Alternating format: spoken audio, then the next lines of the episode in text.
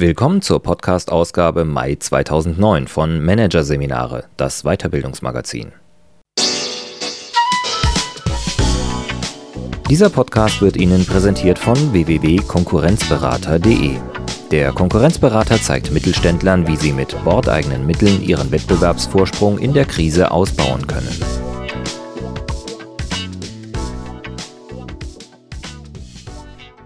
Am Ende dieser Ausgabe hören Sie noch ein paar kurze Hinweise auf weitere Podcasts aus dem aktuellen Heft. Doch zunächst Friedemann Schulz von Thun Die Entwicklung einer Kommunikationskoryphäe von Nicole Bußmann und André Martens. Aus der Weiterbildungsbranche sind seine Modelle nicht wegzudenken. Seine Bücher verkaufen sich millionenfach. Die Rede ist von Friedemann Schulz von Thun, für sein Lebenswerk wurde der Hamburger Psychologieprofessor nun mit dem höchsten Preis ausgezeichnet, den die Weiterbildungsbranche zu vergeben hat, dem Life Achievement Award. Ein kleines Porträt einer großen Persönlichkeit. Hier ein Kurzüberblick des Artikels. Zwei Seiten einer Karriere. Warum der Star der Weiterbildungsszene unter Wissenschaftlern nur begrenztes Renommee besitzt. Das erste Mal. Wie der junge Schulz von Thun Topmanager bei BP schulte. Prägende Begegnung was der Psychologe aus der Arbeit mit Ruth Kohn mitnahm. Wende in der Weiterbildung, wie Schulz von Thun die Dialektik des Wertehimmels entdeckte. Lothar Seiwert legt die Ohren an. Nicht nur seine, sondern gleich vier und dazu noch vier überdimensional große. Der führende Zeitmanagement-Experte hat allen Grund zur Maskerade. Er hält die Laudatio auf Friedemann Schulz von Thun, dem Erfinder des Vier-Ohren-Modells, und will ihm bestmöglich seine Wertschätzung ausdrücken. Professor Schulz von Thuns Verdienst ist es, die Anatomie der zwischenmenschlichen Kommunikation in leicht verständliche Modelle überführt zu haben, lobt Seiwert. Zum Beispiel in das Modell der vier Ohren des Kommunikationsquadrats.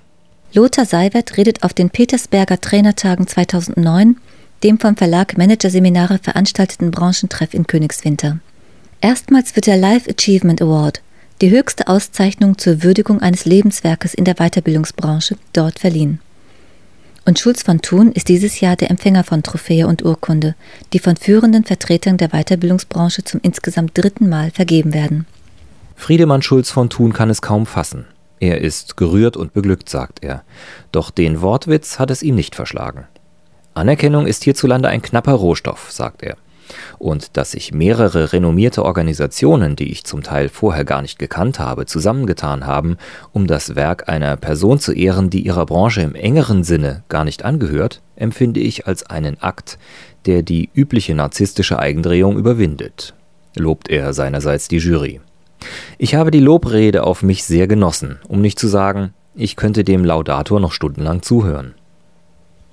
Der Professor spielt mit diesen Worten auf die ihm eigene charmante Weise auf eine Diskrepanz an, die ihn wie wohl nur wenige Wissenschaftler in Deutschland kennzeichnet. Auf der einen Seite steht die immense Wirkung seiner Modelle auf die Bildungs- und Weiterbildungsbranche. Sein Kommunikationsquadrat oder auch das innere Team gehören dort zum Standard-Know-how. Die Bücher, in denen er diese Modelle erklärt und zeigt, wie sie anzuwenden sind, wurden vom Holländischen übers Polnische bis zum Chinesischen in viele Sprachen übersetzt und haben zum Teil bereits die Millionenmarke geknackt.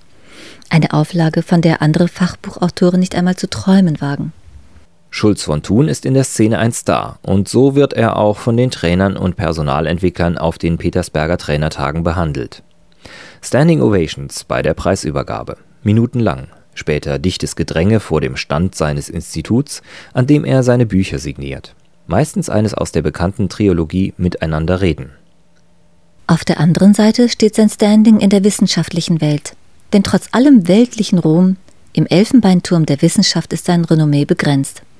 Ein halbes Jahr vor der Emeritierung sitzt Deutschlands bekanntester lebender Kommunikationspsychologe immer noch auf einer kleinen C2-Professur am Institut für Pädagogische Psychologie in Hamburg. In den 80er Jahren bewarb er sich mehrfach auf C4-Stellen, die mehr Mittel und Renommee gebracht hätten, ohne Erfolg. Der Grund für die Zurückhaltung in der akademischen Welt? Schulz von Thun hat sich nie viel um die Ansprüche der wissenschaftlichen Forschung geschert, wie er einmal freimütig einräumte. Ihm ging es immer in erster Linie um die praxisnahe Durchdringung der Materie und darum, seine Erkenntnisse möglichst vielen Personen zur Verfügung zu stellen. Damit hat er früh angefangen, Anfang der 70er Jahre erreicht den frisch gebackenen Diplompsychologen Schulz von Thun eine Anfrage des Mineralölkonzerns BP, erzählt er in seinem Vortrag am Tag nach der Preisverleihung den über 500 Teilnehmern auf dem Petersberg. Der Auftrag, hochrangige BP-Manager sollten in puncto wertschätzende Kommunikation geschult werden. Das Tool, das Schulz von Thun und seine beiden Mitstreiter im Gepäck hatten, nannten sie Verhaltenskreuz. Ein aus heutiger Sicht eher bescheidenes Modell blickt Schulz von Thun zurück. Dargestellt waren vier Felder. Drei zeigten falsches Verhalten an, eines das Richtige. Das Richtige passt in die für die 70er Jahre typischen Demokratisierungsbestrebungen. Ein absolut non-direktes, antiautoritäres, wertschätzendes Verhalten. Das Richtige übten wir per Rollenspiel den Managern ein, zieht Schulz von Thun belustigt sein eigenes Vorgehen heute in Zweifel. Unter dem Titel Klar und gewinnend kommunizieren folgen 50 weitere Trainings mit BP-Managern, bei denen nicht nur die Teilnehmer, sondern auch Schulz von Thun dazulernt. Er professionalisiert seine Vermittlungsform und malt irgendwann fast beiläufig den Prototyp des späteren Kommunikationsquadrates auf. Dieses besagt, dass eine Botschaft nicht einfach eine Botschaft ist, sondern vier Botschaften in sich trägt. Eine auf der Sachebene, eine auf der Beziehungsebene, eine auf der Appellebene und eine auf der Selbstoffenbarungsebene. Die Beziehungsebene ist die Ebene, die Schulz von Thun selbst sehr schwer gefallen ist. Nach dem Abitur, so erzählt er heute, war er unbeholfen, linkisch und verkopft. Auf der blauen Ebene des Kommunikationsquadrates hatte ich ein Heimspiel, uzt der Professor über die Dominanz der Sachebene bei sich selbst. Wenn ihn aber jemand gefragt habe, wie es ihm ums Herz ist, hätte er noch nicht einmal die Frage verstanden. Und wenn, wäre seine Antwort wohl gewesen, neutral. Dass aus dem linkischen jungen Mann im Laufe der Zeit ein Kommunikationsprofi wurde, hatte auch Ruth Kohn zu verdanken. Die Arbeit mit der Begründerin der themenzentrierten Interaktion hat ihm den inneren Menschen entdecken lassen. Ich habe erfahren, dass jeder einzelne Mensch in einer Gruppe von dem Trainer gemäß seines inneren Wesens behandelt werden muss. Bei ihr habe ich noch mal richtig auf der Schulbank gesessen, reflektiert Schulz von Thun. Folge dieser Erkenntnis ist die Entwicklung des inneren Teams, eine gruppendynamische Modellvorstellung von der menschlichen Seele. Demnach geht es nicht nur um einen inneren Menschen, sondern viele. Viele Stimmen, die in uns miteinander konkurrieren, sich streiten, Widersprüchliches sagen und unsere Gefühle und unser Handeln beeinflussen. Ein Trainer muss nicht nur berücksichtigen, dass die Teilnehmer unter Umständen viele innere Menschen sind, sondern auch aufmerksam auf sein eigenes inneres Team schauen. Den Teilnehmern der Petersberger Trainertage lässt Schulz von Thun daher Einblicke in seine Mannschaftsaufstellung nehmen. Ich habe den Wissenschaftler dabei, den Praktiker, den neugierigen Lebenslehrling und den Spaßvogel, erklärt der Professor galant wie charmant. Mit dem Modell des inneren Teams wurde es schön, ein Coach zu sein. Der Coach kann sagen, ich weiß die Lösung für Sie auch nicht, aber schauen wir doch mal, wer sich in Ihnen selbst zu Wort meldet. Ist Schulz von Thun von seinem eigenen Modell bis heute begeistert. Die Begeisterung teilen Coaches weltweit. Beschrieben ist das Modell in Schulz von Thuns Miteinander reden Band 3, seinem Herzensband, wie er selbst über den letzten Band seiner Trilogie sagt.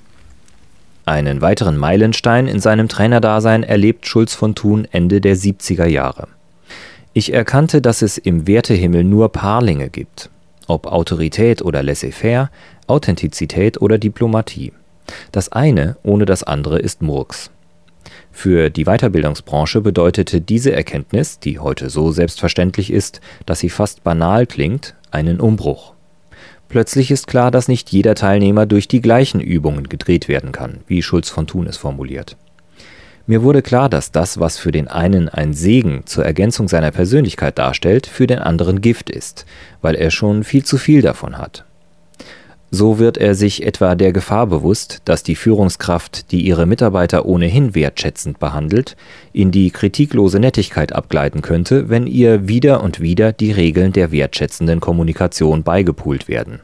Ob nun die Integration der Gegensätze, die der Psychologe später in das schon fast vergessene Wertequadrat von Paul Hellwig einbaut, das Kommunikationsquadrat, das innere Team oder eines der vielen weiteren Schulz von Thunschen Konzepte – von seinen Modellen profitieren nicht nur Trainer, Sprecher, Dozenten und Lehrer, betont Lothar Seiwert in seiner Laudatio, sondern auch die Teilnehmer und Zuhörer in unseren Seminaren und Vorträgen. Doch trotz allem Respekt und aller Anerkennung, die ihm die Bildungs- und Weiterbildungswelt entgegenbringt, ist der Hamburger Professor bescheiden geblieben. Lothar Seiwert, der sich selbst bestens auskennt im Getöse der Branche, hebt selbstreflektorisch gerade diesen Aspekt hervor. Er ist der tonangebende Kommunikationspsychologe in unserem Sprachraum. Zu den lauten Menschen gehört Friedemann Schulz von Thun nicht.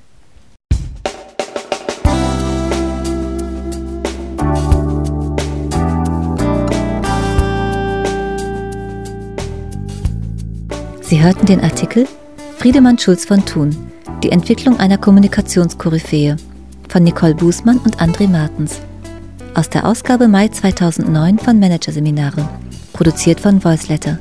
Weitere Podcasts aus der aktuellen Ausgabe behandeln die Themen Mentaltraining für Manager, die Macht des Unterbewussten und Change Management, dringender Handlungsbedarf.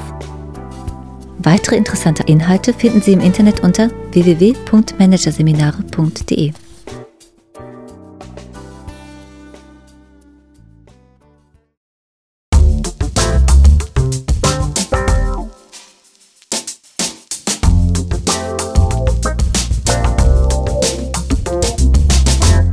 Das war der Podcast von Managerseminare, das Weiterbildungsmagazin, Ausgabe Mai 2009. Dieser Podcast wird Ihnen präsentiert von www.konkurrenzberater.de. Konkurrenzanalyse als Navigationssystem für den Mittelstand. Übrigens, mit unserem neuen Beratungskonzept entwickeln wir für Sie innerhalb von 24 Stunden einen strukturierten Einstieg in eine professionelle und systematische Markt- und Wettbewerbsbeobachtung. Weitere Informationen finden Sie unter www.konkurrenzberater.de.